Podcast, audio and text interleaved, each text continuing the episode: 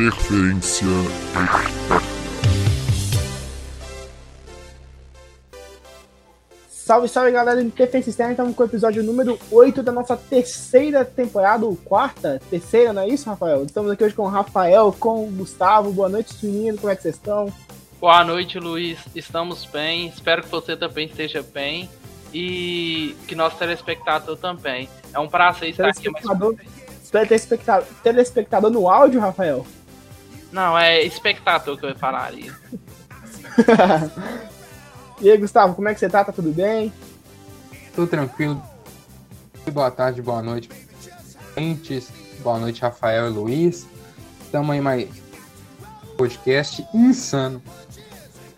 Nosso episódio de hoje é sobre quem foi o melhor time campeão brasileiro na última década, de 2010 a 2019. Mas antes disso, só queria estar fazendo uma pergunta para vocês dois. A gente está gravando logo após o jogo do Barcelona, quer dizer, jogo do Barcelona não, jogo do Bayern que amassou por uma carreta, carreta eh, avassaladora para cima do Barcelona. Vocês acham que esse foi o último jogo da era Messi? Cara, sinceramente, eu acredito que não. Pelo menos eu quero acreditar que não, porque eu sempre vou interligar o Messi com o Barcelona. Mas vai ter umas mudanças drásticas ali no Barcelona, viu? É, com certeza é, existirão muitas mudanças para a próxima temporada. E depois desse massacre aí, eu, se o Messi tivesse é, chance de sair, eu acho que agora ele vai ficar justamente para não ter essa despedida tão melancólica.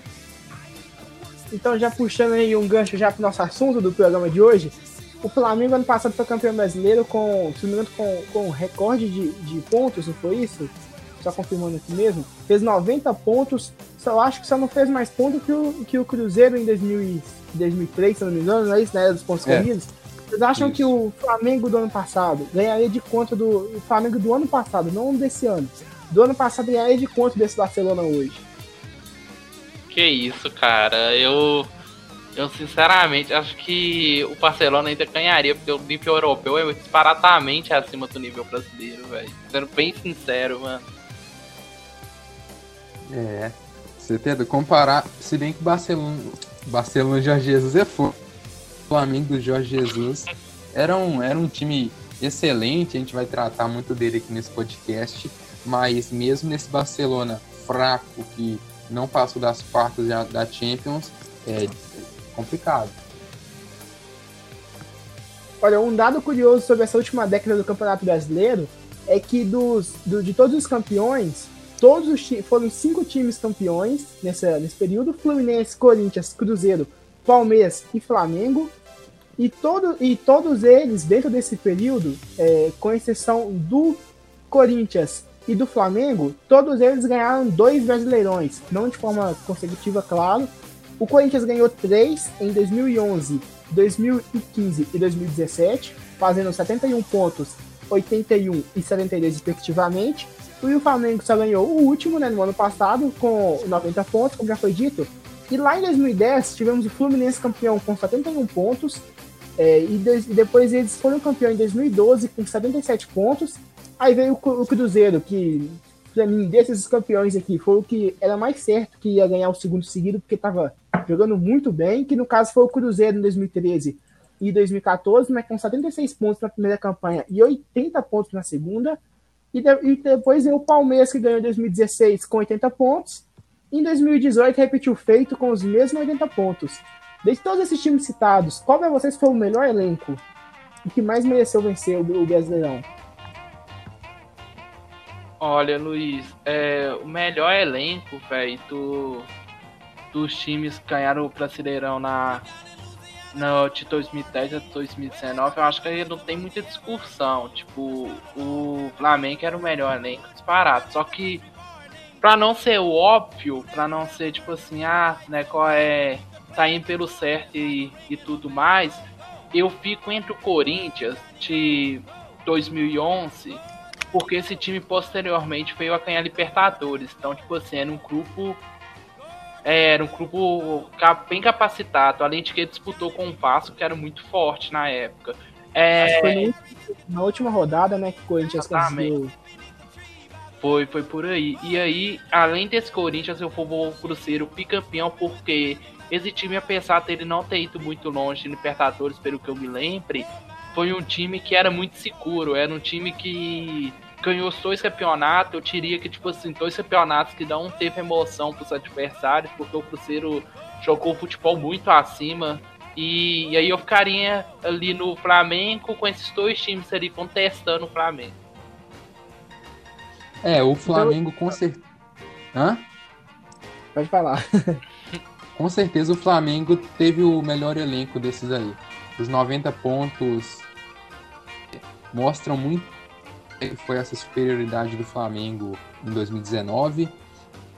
E, claramente, dentro de campo era um ótimo time. Ainda tinha bom, tinham bons jogadores fora, fora de campo na reserva, mas com certeza que entrou no meio do campeonato Jorge Jesus deu outra cara pro time.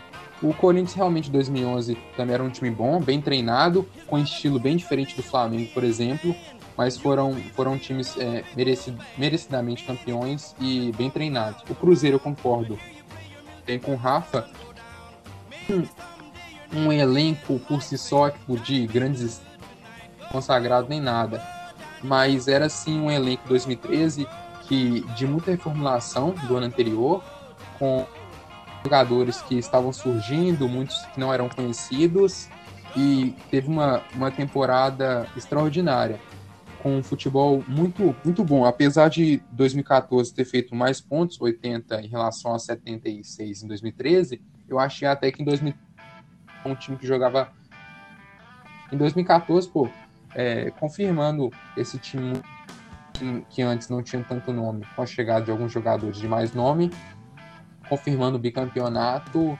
e junto com o tal desse dessa década aí foram os times que mais mas foram bem treinados, que encantaram dentro de campo com, com a metodologia do treinador. Eu, na minha opinião, eu, eu não tenho nem dúvida, pela minha opinião, o melhor time desses aqui, né, foi o Flamengo, o time do Flamengo, trouxe o melhor jogador do Cruzeiro, que é o Arrascaeta, que foi peça fundamental. Trouxe o Everton Ribeiro, que pra mim não tem meia dentro do futebol brasileiro igual ele, pra mim é jogador incrível, incrível. Ele em, 2000, em 2013 e 14 também incrível no Cruzeiro, tanto que três brasileirão desses aqui tem, tem a marca dele, né? 2012, 2013, 2014, 2019, é também incrível, um ótimo jogador, ótimo meia, faz a diferença em qualquer time que entrar no Brasil hoje em dia. Sempre fez, né, desde 2013 para cá, sempre em alto nível. Se ele estava jogando na China, no Japão, não tenho certeza. Sei que no time também ele tá, é, estava muito bem também, é, jogou muito lá também. O... Nos Emirados Árabes. Isso, Emirados Árabes, né?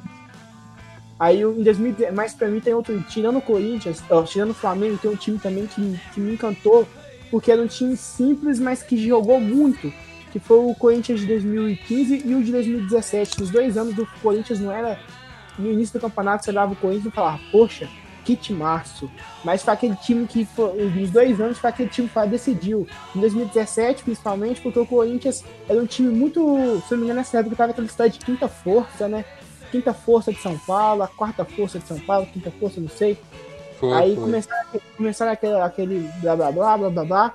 O Corinthians foi lá na calada e fez, calou, calou os críticos. O jogo tava só, já chegou, ah, o jogo já tá velho, o jogo já tá passando não sei o que, não sei o que todo mundo criticando o jogo, o João Falei foi artilheiro do Brasileirão, com foi artilheiro do Brasileirão com 18 gols junto com o Henrique Dourado, né, no Fluminense. E, e o João e o João Falei foi decisivo, foi eleito também no craque do Brasileirão naquele ano. Quando todo mundo já estava desacreditado do futebol dele, já muita gente, muita gente, desde a época que ele chegou no Galo, a mesma coisa, muita gente desacreditando no futebol dele, né? Ele foi lá e fez, né, fez acontecer. Então, para mim, o Corinthians 2015 e 2017 são os dois clubes, é, são os dois títulos, né, depois do time de 2019 do Flamengo, com os elencos para mim que mais são melhores, nem em quesito nem técnica, mas tanto surpresa, tanto time que foi lá, mostrou união, futebol dentro de campo também, né? Eu acho que o Corinthians 2015 foi campeão com vitória só de 1x0 praticamente. Todo jogo lá foi o famoso 1x0 é goleada. E também sobre é, foi isso. O... Também, foi o Foi? estilo tipo, implementado pelo Tite, que depois se manteve no Corinthians e até hoje é esse estilo, né? É o defesa que vai lá, tem uma chance, mete um gol, segura na retranca. Né? Mesma retranca que fez o Cruzeiro na Tá. Copa do Brasil também. Né? Esse estilo Fora esteve presente Em todos os Corinthians que tá nessa lista também, que é aquele esse estilo mais defensivo, com um ataque ali que marcava um golzinho. O, o próprio de 2011 teve aquela novamente na Libertadores contra o Vasco, que para eu acho que ali foi o maior momento que tipo, eles correram algum perigo de, de derrota, porque era um time muito, muito bem postado taticamente, tanto que que ganhou esse campeonato, que tinha equipes muito boas disputando nessa época e bateu também no Santos do Neymar na época, então tipo assim, era um Corinthians muito, muito forte. Todos esses Corinthians da lista eram muito fortes, se for colocar de certa forma. É, até o Fluminense mesmo, da, da era. Também tem o Fluminense né, da era Unimed, que ganhou em 2010, 2012. Antes já tinha sido vice-campeão da, da Libertadores, tinha sido vice-campeão da Sul-Americana em 2009. Foi, foi um time aí que hoje em dia é, perdeu muito de sua força de investimento, mas até esses anos aí, 2008, 2012, tinha, tinha muita força graças à Unimed. E depois, o, fazendo referência ao Fluminense, o Palmeiras, com a, com a in- injeção de investimento aí do, do, da Crefisa e antes do presidente, ganhando a, o Brasileirão em 2016, 2018. Em 2018, com um elenco muito forte, com a ingestão grande de dinheiro, de, de, de recursos, um, um estilo o Fluminense da Unimed, o Palmeiras da Crefisa, né? Exatamente, eu também olho por esse lado. A pensar que, tipo assim, o, o Palmeiras, eu diria até que, tipo, o Flam- o Flamengo em si, tiveram, eu, pelo menos, assim, na opinião bem particular, eu acho que tiveram uns é, campeonatos mais. É, com adversários mais fragilizados, assim, foram, tipo, tanto. Apesar do Flamengo fez muito ponto, mas, tipo assim, ele disputou diretamente, vamos dizer assim, com o Santos o São Paulo. E no o elenco, o Santos não tava entre os melhores elencos do Brasil nunca. E, tipo, eu e o, o Grêmio, que tava entre os melhores elencos, e os outros times, como Palmeiras, passaram por muita turbulência, principalmente Palmeiras. O Grêmio, o Renato Gaúcho não liga para campeonato brasileiro, ele não tem esse interesse aparentemente. E o Internacional, por exemplo, também muita turbulência. É diferente, por exemplo, dos Corinthians que vocês citaram. Eu lembro que, tipo, em um desses anos, se eu não me engano, não, eu tenho certeza, mas não lembro o ano exatamente. O Corinthians disputou com o Cruzeiro, que era muito bom. Depois disputou com o Atlético, que também era um time muito equilibrado. E, e o último, eu não lembro exatamente contra quem foi. Foi contra o Atlético, o último ou o penúltimo, Luiz? Acho que os dois últimos foi contra o Atlético. Foi, não foi? E era time, um time mais organizado em campo. O Cruzeiro, como eu falei, ele ganhou com isolado, só que, por exemplo, o Cruzeiro ele não tinha uma disparidade de elenco. O Cruzeiro não fez como o Palmeiras e o, e o Flamengo que foi lá e, tipo assim, ah, eu vou tirar o melhor jogador de um adversário e vou montar meu time. Não, ele, tipo, montou um elenco humilde ali e conseguiu criar um bom time. Aliás, eu até me questiono se o Cruzeiro, por exemplo, não menosprezando o técnico na época, mas assim, me questiono a ponto de pensar assim, se um Cruzeiro da época de 2014, 2013 ali tivesse um Jorge Jesus com outro pensamento tático, que faz uma equipe muito envolvente, tocando rápido e tal, talvez o Cruzeiro tivesse feito tipo 90 pontos também. Então, tipo assim, eram equipes muito boas com adversários que estavam muito, muito é, ligados ali. Já o Flamengo, por exemplo, em 2009, 2019, eu não sei se é pelo super, time- pelo super, time- super time que eles montaram, mas eu senti que, tipo, desde o início estava todo mundo muito conformado com o campeonato brasileiro. O Palmeiras também, é, principalmente em 2018, 2000, 2016 também foi assim. E foram campeonatos que eu diria até mesmo essas últimas edições de campeonato foram bem menos emocionantes do que as outras que estão na lista aí. Então, só uma correção É, minha. Só uma correção minha, eu falei o segundo Flamengo foi com o Atlético, na verdade eu errei. Na verdade, o- no segundo o Atlético é, ficou em nono. No segundo foi contra o Palmeiras, É, mas foi com nove, foi com nove pontos na frente, foi os três, foi os três de.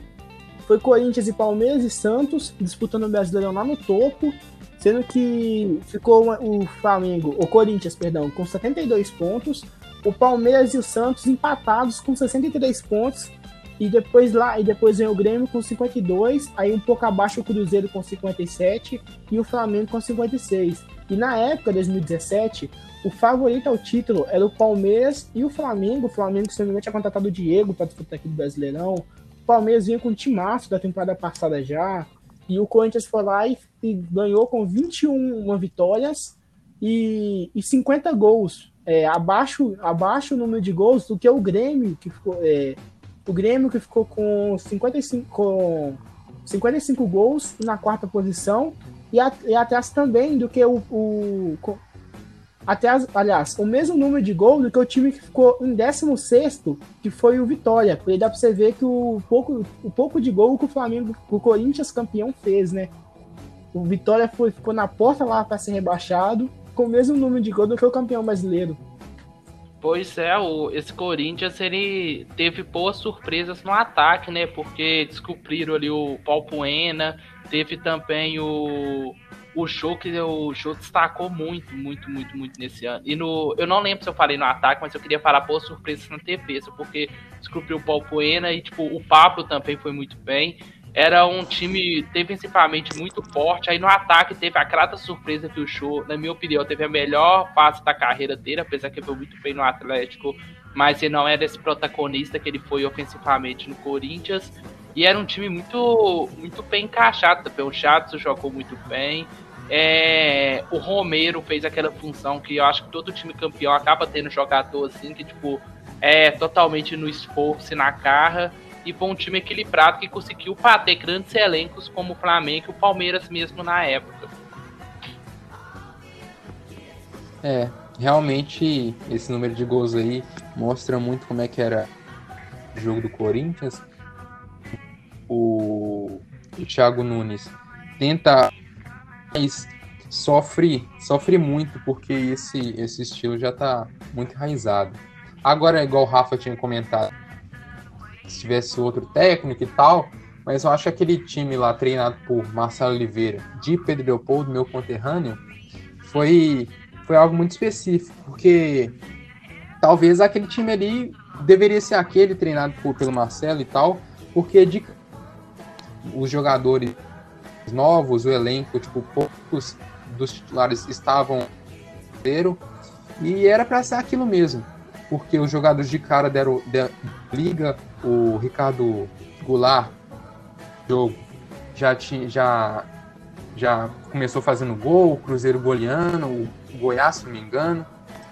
Então, aquele time lá, pelo estilo de jogo e justamente pelas contratações novas que já de cara deram certo, que era para ser aquele mesmo jeito e com o Márcio Oliveira no caso, que não foi tão bem, perdeu a Copa do Brasil do Atlético, a Libertadores também não teve sucesso, mas nos pontos corridos eu queria lembrar também o Fluminense em 2010, que foi campeão de última rodada com o gol do Sheik, aquele gol em cima do Guarani, e muitos cruzeirenses também reclamam da, daquele campeonato, porque teve o, o, o pênalti lá do Ronaldo, que o, o Gil fez no, é, que foi um jogo muito importante. O Fabrício correu, saiu de campo e tudo.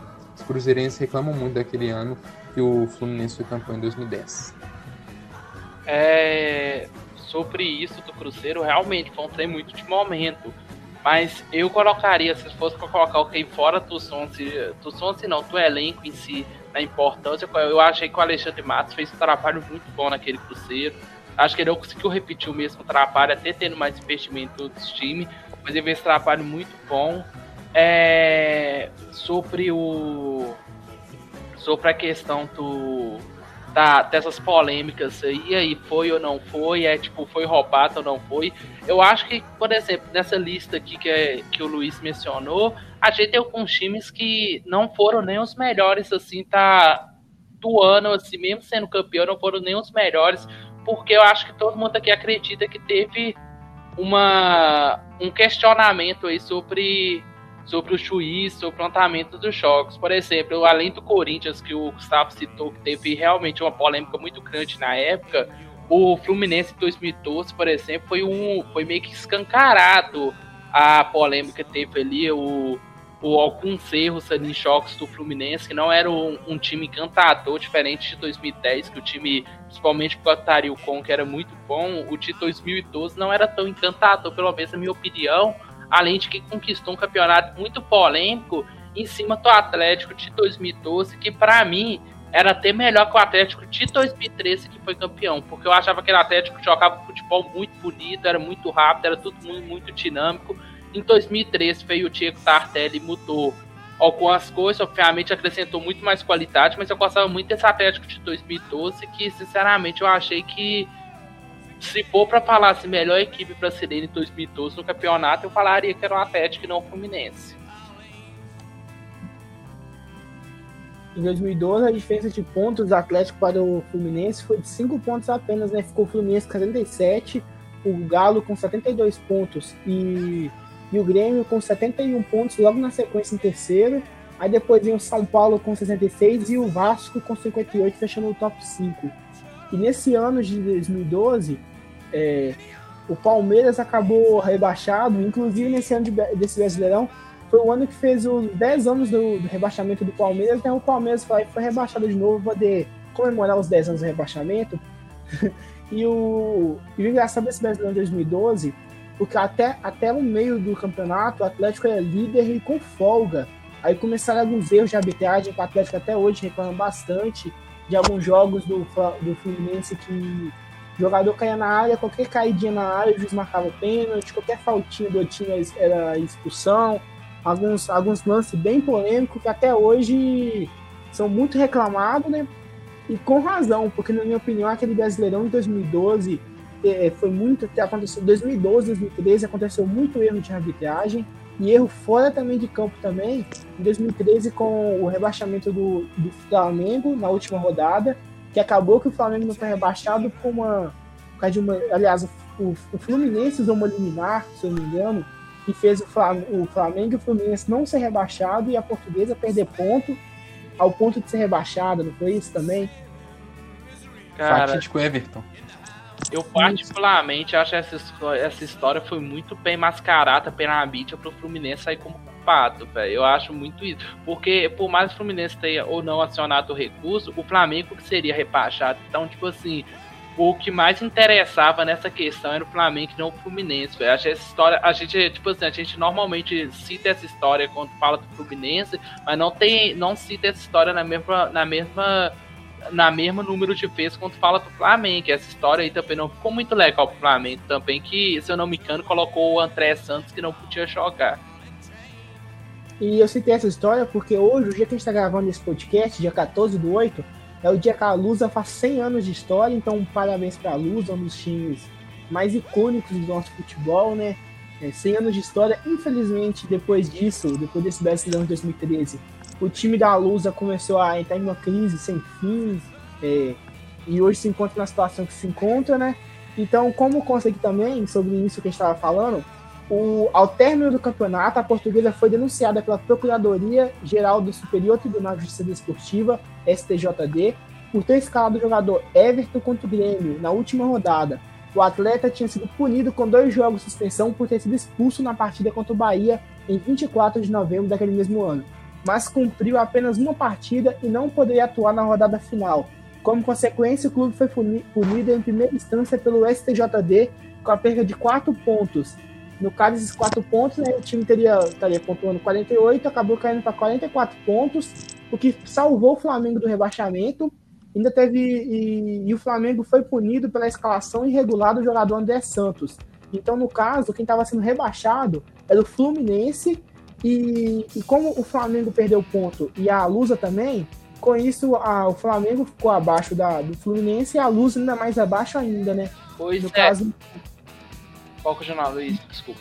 Ainda tem outro detalhe também disso que ocorreu, é que na época é, dizia muito que a, que a Lusa teria recebido dinheiro do não não tô alegando isso, tô dizendo fatos que eram dito na, na época, nunca foi confirmado ou não, né?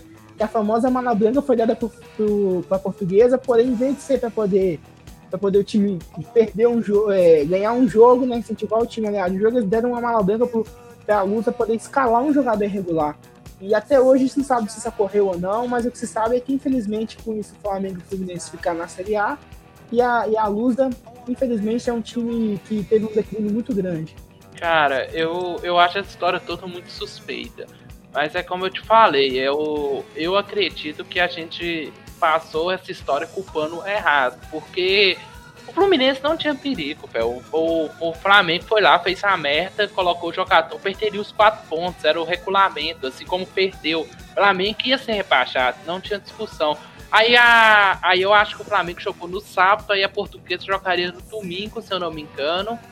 E aí, tipo assim, eles cometem o mesmo erro, eu acho que é muita coincidência. Sinceramente, eu acho que, tipo, chega a ser inocência pensar, nossa, um erro desse, porque não é um erro comum, sabe? Aí acontece o mesmo final de semana quanto o Flamengo, que todo mundo sabe que, tipo, tem toda aquela questão, tipo, como o Flamengo é importante pra Série A em questão monetária mesmo, em questão de venda e tal. Aí o Flamengo comete um erro e aí a portuguesa milagrosamente comete o mesmo erro no dia seguinte. Essa história, tipo assim, não ter feito a história do Fluminense, não é sendo advogado do Fluminense, que os advogados do Fluminense são muito capacitados realmente, mas, mas é um, o, realmente. o culpado aí não é o Fluminense, não, até porque o Fluminense já tava livre, já tava tranquilo a partir do erro do, do Flamengo. O Fluminense não caía nesse ano. Falar que o Fluminense cairia nesse ano é fake news, porque o Fluminense não cairia nesse ano. É, isso boatos aí que vão sempre ocorrer nos anais do futebol, mas essa questão de arbitragem, de poder fora das quatro linhas, de persuasão e tal, dos próprios dirigentes, muitas coisas, infelizmente, a gente só vai descobrir daqui a anos, porque é, envolvendo arbitragem, por exemplo, envolvendo escalação irregular, são, são coisas que ficam debaixo dos panos e que, no caso aí, deu um fim trágico para a portuguesa, que hoje em dia está nessa reconstrução, muito complicado, mas pelo menos não, não deixou de existir para sempre a saudosa portuguesa que fazia. E só um dado que eu decidi falar, voltando um pouquinho mais no tempo, em 2011, a gente também teve o fatídico 5x4 do Flamengo no Santos na Vila Belmiro, com o jogo é. do Cusco e o, e, o, e o show de Ronaldinho Gaúcho também, né? 5x4. O que, que vocês lembram desse jogo? Considerado por muita gente o principal jogo do século XXI até agora. Cara, é um, é um jogo que eu confesso que tava rolando na televisão na época eu estava jogando algum jogo ali aleatório. Aí começou o jogo, o Santos atropelando. Era o que a gente esperava do Santos naquela época. Eu pensei assim, ah, já esse jogo rolar ali. Quando começou assim a reação do Flamengo, o jogo mudou de cara. O jogo poderia ser uma das maiores goleadas do Flamengo nos últimos, tempos, nos últimos tempos. Foi um jogo que é, como que eu posso falar, é, serviu de motivação para o torcedor nos últimos anos, porque o Flamengo nos últimos anos é, não estava tendo nem grandes atuações, estava tendo times bem medianos. Esse ano tinha um time muito bom, só que não tava, não rendeu o que era esperado. E aí esse jogo eu acho que foi tipo assim, algo que o torcedor se apegou por muito tempo, tanto que os torcedores flamenguistas sempre relembram esse jogo, principalmente quando a gente cita o Ronaldinho, a passagem dele por lá. E o, e o Flamengo, tipo, fez essa pirata incrível. Para mim, é um dos melhores jogos de futebol que eu vi na minha vida. E sério mesmo, é sem palavras esse jogo. Foi totalmente empolgante. Foi futebol que a gente gostaria de ver sempre. Pelo menos três vezes por ano já seria o suficiente para o nível que a gente tem hoje. Um joguinho desse nível seria ótimo, pelo menos uma, duas vezes por ano. É, eu também lembro desse jogo assistindo na televisão daqui de casa à noite, foi o foi totalmente inesperado. Um, um, jogo fantástico que, tipo, além de, do resultado em si ter ficado para a história, ainda ficou para a história é, por causa do Puskas do Neymar. Então, aquele Flamengo do Renato Abreu também. O, os, esse jogo só foi fantástico porque tinha Ronaldinho de um lado Neymar do outro. Embate, craques é, mundiais. Então, realmente, esse jogo de 2011 está marcado para a história. A gente não comentou, foi o dos Palmeiras, hein? Palmeiras de Cuca, Palmeiras de Filipão. Então, só para concluir esse dado aqui do, do Flamengo, do Santos 4 a 5 Flamengo, é, olha pra você ver, só resumindo o jogo. Nesse jogo teve o duelo de Neymar, que estava comendo bola em 2011, contra Ronaldinho Gaúcho, que não, não precisa de apresentação, hat-trick do Ronaldinho Gaúcho, gol por debaixo da barreira do Ronaldinho Gaúcho. O Santos abriu o placar de 3 a 0 com menos de 25 minutos de jogo e o Flamengo conseguiu empate ainda no primeiro tempo. O terceiro gol do Santos foi o hat-trick do Neymar, foi o, perdão, foi o Puskas do Neymar de 2011. Quando estava 2 a 0 pro Santos, o David do Flamengo bateu, é, perdeu um gol debaixo da linha que até hoje é zoado. Todo mundo lembra o gol, o gol feito que ele perdeu. Embaixo, sem, embaixo do gol, sem goleiro, o cara conseguiu isolar. Teve um pênalti batido por, de cavadinha por Elano, que o goleiro Felipe do Flamengo defendeu e começou a bater embaixadinha na frente do, do, do cobrador. E teve o gol, o gol por debaixo da barreira cometido do Ronaldinho Gaúcho. Só, por, só, por essa, só esse resumo, devia estar escrito, escrito né? É difícil chegar um dia ter um jogo incrível como esse nesse século ainda. E sobre o. Muita Gustavo, história em 90 minutos, hein? Muita história. Parece, parece um, uma história de um time no campeonato, mas fala apenas um é. jogo. Marcou o Ronaldinho, marcou o, o Neymar e marcou principalmente o David, né? Coitado. É, o David também ficou marcado mesmo. e sobre os Palmeiras do, do Filipão, ou do Cuca e do Filipão, é, 2016 o Palmeiras, a máquina de contratar a Palmeiras já começou o ano com tudo quando anunciou o quando anunciou o seu dirigente novo, agora esqueci o nome, que ele inclusive agora tá no Atlético. Alexandre Matos. Isso, Alexandre Matos. Quando eles anunciaram o Alexandre Matos, já, e, e a Crefisa já começou o apoio para o investimento de dinheiro com representado pela Leila, né? O, o, o, Palmeiras logo de cara já teve um amistoso, se não me engano, contra o. Se não me engano, o Cuca não tinha chegado nessa temporada. Eu acho que, que eles fizeram um amistoso contra o time do Cuca e depois trouxeram do Cuca, se não me engano, foi isso? Acho que foi isso, o Palmeiras versus o Chandong Luneng, se não me engano, que era o time do Cuca. Ah, o Cuca foi depois então que ele chegou. Ah, é. Isso, ele teve um amistoso é, que o Palmeiras Aliás, foi em 2015 o amistoso. O amistoso foi no início de 2015 e desde ali o Palmeiras já começou a negociar.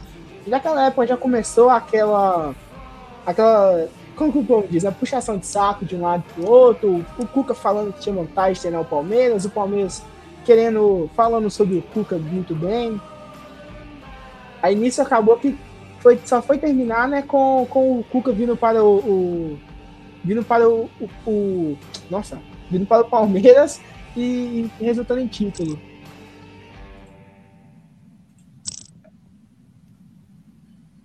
Que ainda foi, que ainda, ainda foi bastante ponto, né? 80 pontos. Foi 80 pontos, 2016, 2018. E o Palmeiras, que, com o Alexandre, com o aporte do Alexandre Matos aí, com Alexandre Matos, que já tinha feito um grande trabalho pelo Cruzeiro, foi treinar, foi treinar não, né? Foi montar esse elenco aí com muita, de muita grana do Palmeiras. E realmente o Palmeiras, é, de, desde lá, ótimos times, mas do mesmo jeito que, que tem ótimos times os leirões, vira e mexe é, é apontado aí como um time que não pratica o melhor futebol, que tem muito bom, porém não consegue dentro de campo mostrar o resultado que deveria, compara depois com o Flamengo 2019, com um time muito bom que conseguiu fazer, e o Palmeiras com um time também excelente, excelentes, excelentes, não consegue jogar um melhor futebol. O Cuca de 2016 é, de, conseguiu trazer esse brasileirão aí. E com tantas contratações, o cara que foi destaque foi justamente Gabriel Jesus, um cara da base, que também na Copa do Brasil foi mas o Brasileirão também, pô, jogou muita bola depois disso já foi vendido para o Manchester City. Era exatamente isso que eu ia reforçar, que apesar das contratações, Gabriel Jesus foi o destaque desse time. o Alexandre Matos fez é, um bom trabalho no Palmeiras, porque vieram os títulos, mas eu não achei tão bom como foi no Cruzeiro, como eu citei, porque no Palmeiras ele tinha muita grana para contratar muitos jogadores e a própria torcida do Palmeiras falava que era a cada um time que ele contratava, um ou dois prestava. E aí ia ficando e por aí vai. Palmeiras gastou muito dinheiro, foi a mudança do Palmeiras que, tipo assim, se eu não me engano, um ano antes quase caiu e foi salvo pelo Santos, se eu não me engano. É, e aí o Palmeiras fica na Série A e ganha esse campeonato em cima do próprio Santos, que, tipo, se a gente for observar, não tinha o. Não tinha um elenco, como eu já tinha já falei, falei anteriormente, não tinha um elenco assim. É, comparando peça por peça do nível do Palmeiras. E aí o Palmeiras conquista esse nono título e e volta a protagonizar o campeonato brasileiro, coisa que o Palmeiras já não fazia há algum tempo. Tava muitas contas, é, jogadores não estavam dando certo ali. O Palmeiras retorna ao futebol brasileiro e hoje continua entre os protagonistas, só que como o próprio Gustavo falou, nunca foi um futebol que encantou ou que impressionou muitas outras pessoas. Entretanto, o elenco era muito bom, muito capacitado, eram muitas peças para se trabalhar e formaram um bom time, um elenco que no Brasil era fora da realidade. Hoje o Flamengo tem um, tem um elenco melhor, mas tipo, naquela época era um elenco totalmente fora da realidade do Palmeiras. Por quê? Porque eles tinham um time titular muito forte e tinham reservas bons de bola. Naquele tempo a gente tinha times que tinha no próprio time titular ali tinha jogadores que não eram tão, não eram tão capacitados, porque era um pouco fora da realidade brasileira. Hoje o, o Flamengo faz isso, como eu comentei, tem um time titular bom, reservas muito bons. O Palmeiras também tem um time ali de jogadores que, rendendo ou não, são, tem a qualidade, sabe dominar uma bola, sair jogando. É, o Atlético tem tentado fazer isso, então o que eu diria que até esse título do Palmeiras contribuiu muito para uma mudança de futebol no, pra, é, no Brasil, que a gente começa a observar que o elenco era muito importante para você conseguir disputar um campeonato longo como era o campeonato brasileiro. Ainda mais disputando outros campeonatos também, que hoje em dia, Copa do Brasil, Libertadores, ou então se estiver disputando a Sul-Americana e tudo, realmente dali mostrou a força que um elenco, não sendo nível igual de Cruzeiro, 2013, 14, de mas o elenco com esses jogadores é bem acima do, da média, tanto no time de é, consegue dar frutos, é, não tanto dentro de campo, mas principalmente erguendo troféus que foi no caso de 2016 e depois de 2018 com o Filipão. Exatamente. Então, no caso também, é, o, o time do Filipão, na época, eu lembro que muita gente criticava o Filipão, falando que ele já era antigo, e mais também pelo, pelo 7 a 1 né? Aí o Filipão, a galera criticando, ele falou, ah, é, muita gente criticava, criticava.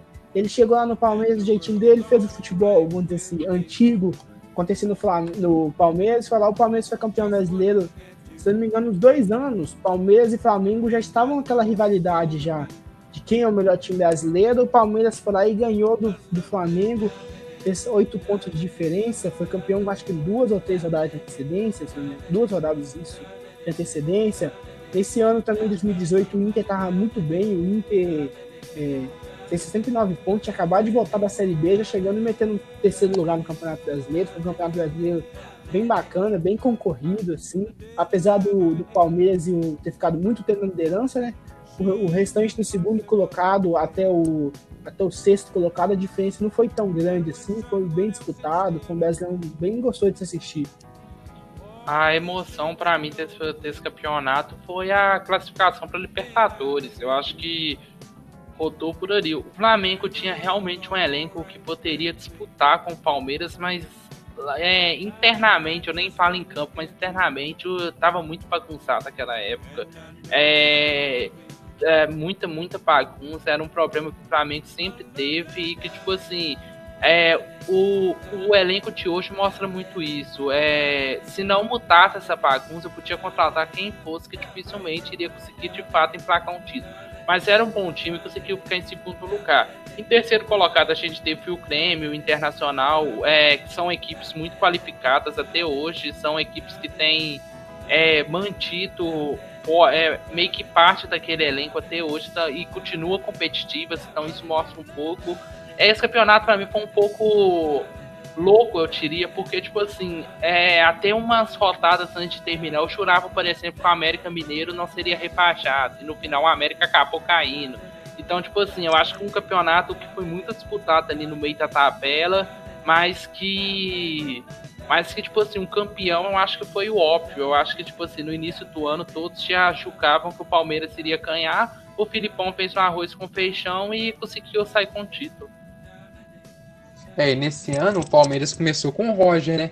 Começou o ano com o Roger, aquele, né, aquela época lá de cara novo, de cara jovem, dos, dos, dos que estudam bastante. Aí começou com o Roger tentando dar outra cara pro Palmeiras. Aí os resultados não estavam vindo, muita pressão do torcedor e tal.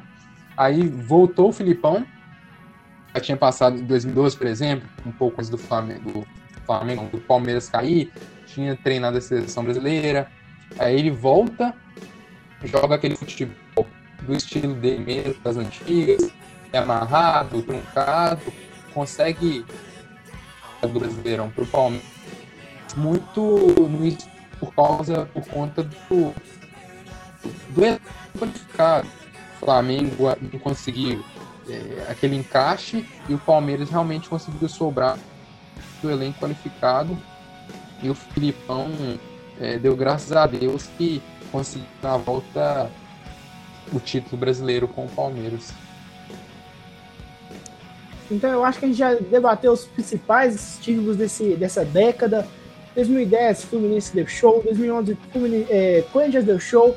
2012, foi aquele campeonato assim meio suspeito. Mas que o Fluminense se ganhou foi porque mereceu, né? Ainda teve o artilheiro do Brasileirão, foi o Fred. E, e, e, também vale ressaltar que uma coisa que a gente não citou foi que o Fred, em diversas oportunidades, foi o artilheiro do Brasileirão nessa década. Então, parabéns para ele. Só 2013. Que... Oi? Luiz, só vou interromper rapidinho só para pegar essa, essa fala sua. Uma coisa que eu observei estudando sobre esse tema é que como a gente subestima determinados jogadores, porque no, no meio desse estudo eu reparei que o Diego Souza, que esse ano mesmo veio para o Grêmio foi muito criticado, apesar da campanha no Botafogo, que muito tempo todos têm costume de falar o Diego Souza não joga tão bem, o Diego Souza não joga tão bem. Só que o Diego Souza esteve entre os artilheiros do Brasileirão nos últimos pelo menos cinco anos aí, é, 2016, 2017, 2018, 2019, se eu não me engano, não, 2019 não, mas 2015 o Diego Souza teve aí é, entre os artilheiros, 2015 eu também eu tenho que conferir, mas teve três anos seguidos entre os artilheiros do Brasileirão, em qual o Fred teve essa ele teve esse equilíbrio e era um dado que eu não tinha percebido, mas é importante, porque a gente acaba subestimando muito os jogadores por não estar acompanhando. Eu mesmo não acompanhava o Diego, achava que era uma péssima contratação pelo Grêmio, mas estudando para esse tema, eu reparei que nos últimos anos você tem feito a função dele de camisa nova. Isso, em 2016 ele foi artilheiro juntamente com o próprio Fred e com o William Potker, do, da Ponte Preta, que inclusive no ano seguinte o William Potker foi jogar a Série B com o Inter. É, só concluindo então, em 2013 e 2014 o Cruzeiro deu show, isso é indiscutível, 2015, a retranca corintiana foi campeão com a zero goleada. 2016, o Palmeiras também foi campeão. Em 2017, o Corinthians novamente com a retranca, 1 a 0 goleada, foi campeão. 2018, o Palmeiras novamente dando show com 80 pontos. Em 2019, para mim, o ano que teve, que teve menos dificuldade, obviamente, pelo número de pontos que fez. O Flamengo fez 90 pontos com suas 28 vitórias, 6 empates, 4 derrotas.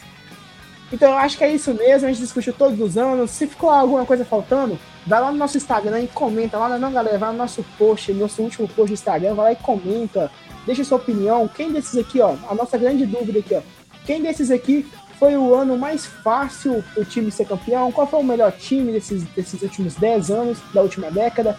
E alguém quer deixar mais alguma informação, alguma coisa que esquecendo? Quem quiser falar, pode estar falando aí agora. É, eu acho que é isso. Interessante a gente ver que os títulos muito foi só o Fluminense, Corinthians, Cruzeiro, Palmeiras e Flamengo. Dado interessante, talvez, quem sabe, ganhe de novo, aí manteria nesses cinco times, ou será que não? Atlético, Palmeiras ganhar, mantém de novo. É, isso a gente vai ver no decorrer da temporada aí. Aproveitando aqui que o Luiz deu espaço, então já vou deixar uma porta aqui já para esse ano, aproveitando também que o Gustavo puxou isso, eu acho que talvez esse ano a gente tenha uma mudança. Eu boto muita fé. Eu acho que São Paulo quer muito se provar esse ano. Eu aposto muito no Atlético, porque o Flamengo é aquilo. Eu acredito que está passando por um regresso, tipo, em técnico e talvez na organização passe também. Pode ser aquela bagunça. E, e as coisas não tá rendendo. É muito cedo para falar, mas não tá funcionando. E esses pontos são muito importantes. Por quê? Porque o Atlético está somando pontos, ele tinha um treinador extremamente competitivo e quer ganhar esse título de qualquer forma. E eu acredito que se o Flamengo não disputar esse campeonato brasileiro em alto nível, direta, dificilmente alguém vai tirar esse título do, do Atlético Mineiro. Então, eu vou deixar aqui uma aposta aqui só para encerrar. Não sei se eu vou participar de outro programa sobre o Campeonato Brasileiro, então já deixando essa aposta aqui. E se as coisas continuarem acontecendo, porque a gente não sabe se o campeonato possa ter outra pausa por causa do coronavírus, mas se as coisas continuarem acontecendo, o meu palpite é que essa lista vai ter um novo, um novo membro e vai ser o Atlético Mineiro. É, mas na, na montagem de time não vai ser tão novo aí, né? O Alexandre Matos com o Cruzeiro. É. Agora o Atlético campeão de novo, montando ah. sempre é, times campeões. Mas é aquilo que a gente a gente acaba não percebendo tanto, mas é aquilo, né? O diretor de futebol faz muita diferença. O Cruzeiro teve uma fase que poderia ter sido muito vitoriosa, teve essa inclusive foi quando teve essa polêmica com o Corinthians e o Cruzeiro chegou na final de Libertadores com o Eduardo Maluf. O Maluf foi para o Atlético, fez times competitivos que até ganhou a Libertadores. Então esse diretor de futebol é uma peça muito importante no time. A gente vai ver que vira e mexe, ele se repete. Eu acho que o Alexandre Matos vai fazer um trabalho muito positivo no Atlético. Apesar que o dele no Palmeiras não foi tão positivo, não foi pro torcedor, mas em título eles ganhar, ele conseguiu ganhar. O torcedor, claro que sempre vai falar, ah, poderia ser mais. Mas ele conseguiu fazer, como poderia ser mais, poderia ser menos também, ele conseguiu fazer. E o Alexandre Matos, eu acho que, como o Gustavo citou ali, se repetindo, ele é um. Ele só faz se solando entre os melhores diretores de futebol hoje no Brasil, hein? E eu aposto no Flamengo esse ano novamente, porque se o Flamengo. Se o Flamengo embalar de novo aí, se esse técnico sair chegar um técnico de verdade, eu acho que o Flamengo não tem igual, não. Ainda continua com o melhor time. Mas o Atlético realmente está jogando muito bem com o São Paulo, está surpreendendo muito. Então. É sim, não, hein? Oi? Luísa psicologia reversa, hein? Eu acho que também é ali para tirar essa, essa possibilidade de assarar o Atlético. É, não, não zicar. Então, no final, da, no final da temporada, a gente. Acho que é, hein? Final da temporada, então, a gente. Encontre volta nosso, nosso debate, vamos estar discutindo. Então é isso, gente. Gostaria de agradecer quem escutou até aqui. Se você gostou, deixe seu like. Se inscreva. Oh, confundi. Tô brincando. Se você gostou, é, comenta, vai no nosso Instagram, comenta, curte, participa com a gente. O nosso Instagram é arroba Interferência Externa. Gostaria de agradecer o Rafael, que cada coisa do nosso Instagram, junto com o Gustavo também. Os dois, gostaria de agradecer bastante os dois que estão aqui com a gente. Vai nos nossos posts, tem bastante post. Toda semana tem filme, tem top 3, top 5, tem várias coisas lá, tem pergunta no Stories. Vão lá participando para poder tá, estar tá engajando com a gente. Em breve pode ser que venha sorteios por aí, né, não, gente? Pode ser que venha bastante coisa aí por aí. Então vai lá, segue a gente, valeu, meninos. Eu, eu que agradeço aí ao Alisson e o Luiz pelo convite. É sempre bom estar participando do podcast e muito obrigado a quem está nos escutando. Eu também agradeço a participação aí, sempre nos podcasts. Agradeço ao caro ouvinte por ouvir durante esse todo o tempo a gente comentando, a gente relembrando os campeões brasileiros, os últimos 10 anos aí do, do Brasileirão. E, e agradeço também ao, ao que fizeram parte. E nos vemos nos próximos podcasts mais pra frente. Então é isso. Segue lá, arroba Interfax Externa. Falou, até o próximo. Valeu. Tamo junto e é nóis. Falou. Falou. Valeu!